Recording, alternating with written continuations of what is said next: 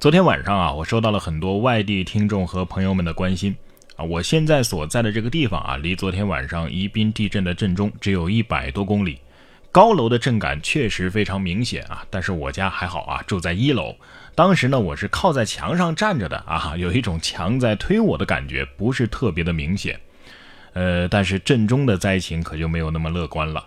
根据人民网的报道，截至十八号早上九点二十分，四川宜宾长宁六点零级地震已经造成十二人死亡，一百三十四人受伤，集中安置四千二百九十八人，房屋倒塌七十三间，严重损坏房屋十二间，一般损坏房屋一万零六百五十七间。希望以上这些数字啊，不再有一个增加。愿逝者安息。而幸运的我们，还得好好活着，不是吗？嗨，不知道为什么，每当我想卧薪尝胆、奋发图强、过得充实又有意义的时候，就会来一发地震，告诉你还是及时行乐吧，策马奔腾，共享人世繁华。这次地震啊，身边很多人呢都从家里边跑到了空地上啊，甚至呢还有在外边。搭帐篷过夜的，反正我是懒得没动一下啊。其实最新的科学研究表明啊，懒惰反而可能更有益于物种生存。根据美国媒体的报道，最新的一项科学研究发现呢，在双壳类和腹足类动物当中，代谢率高的物种比代谢率低的物种更加容易灭绝。从进化的角度看，懒惰或许是一种有益于物种生存的选择。至于对其他物种是否适用，这还有待研究。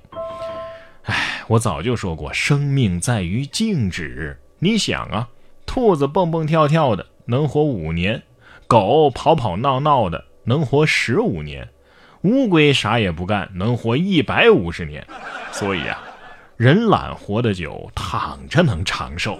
呃，希望所有的广场舞大妈、甩鞭大爷都能听到啊，在家养生，利国利民。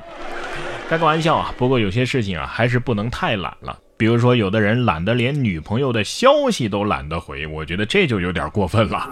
最近有个程序员啊，就做了一个自动回复女友消息机器人，是撩妹高手，也是分手神器。程序员小哥写机器人程序，自动回复女友消息。开发者之一施峰说：“呀，他自己目前依然是单身源 哈。如果呢真有女朋友，我也不会用这个回复的，因为稍有不慎就会万劫不复啊。这个程序也能被称之为分手神器。都有女朋友了，你还搞什么自动回复？你这是活腻歪了呀啊！” 要是都这样的话，你女朋友也搞一个，两个 AR 聊了起来，那那就没人类啥事儿了，是吧？可是单身的朋友又做错了什么呢？现在连小学生写作文都要吐槽单身的老师了，说他不会谈恋爱，二十九岁了还没女朋友。近日，山东临沂兰陵一名五年级的学生写作文吐槽老师单身，称老师啊特点是脾气好，缺点是不会谈恋爱，二十九岁了还没女朋友，我们都担心呢，他这辈子会不会就没有女朋友了？作文最后，该同学还求老师给个高分。老师评语说：“让您老人家操心了。”这下这不就成了征婚启事了，是吧？上新闻了吗？这样的孩子你还写啥作文啊？快回家看看家里有没有还没有男朋友的小姨妈呀、小姑妈呀，赶紧介绍一个给老师认识啊！这才是关键嘛，是不是？不过比起上班啊，我还真的是更加愿意回去上学啊！这也是亲孙女啊，小女孩不想上幼儿园，被爷爷用袋子给背了去。关于孩子上幼儿园的问题啊，很多家长是操碎了心呐。按照惯例呢，有的幼儿园开学之后啊是车接车送啊，但是呢孙女儿死活就是不愿意去上学，无奈的爷爷只好用袋子把孙女儿给装了起来，一路背到接送点，把孙女儿送到了车上。孙女儿肯定是一脸懵啊。我是谁？我在哪儿？我是亲生的吗？网友评论说：“这心理阴影面积不用求了，肯定是整个身体没错了啊！”我说：“你反抗又有什么用呢？你还是要接受九年义务教育啊！你看我们这么优秀，那都是九年义务教育教出来的，是吧？” 爷爷可能是这么说的：“学而不思则罔，思而不学则殆。你你你不想上学，你你吃我一蛇皮袋。”哎，不过也有完全相反的剧情啊。下面这个萌娃呀，啊，上了幼儿园之后呢，就哭喊着不想回家了，我要睡幼儿园。这很多小朋友啊都不愿意去上幼儿园，但是桂林有一个叫球球的三岁半的小朋友却不按套路出牌。放学来接他的时候呢，他竟然哭喊着：“我我不回家，我要睡在幼儿园。”这反转的剧情让人都笑喷了。哈哈，我觉得他肯定是在幼儿园里有女朋友了。上学的时候是这样的：“我就是饿死死外边，从这儿跳下去，我也不会在幼儿园里待一天的。”可是到了放学的时候就变成了这样了。嗯。幼儿园里个个都是漂亮小姐姐，讲话又好听。回幼儿园简直就像回家一样，我超喜欢在里边的。我我要睡在幼儿园。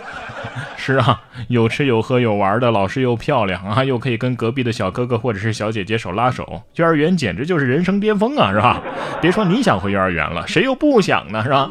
可是接下来要说的这位男子，我估计他本来是不是计划去打劫幼儿园的小朋友的啊？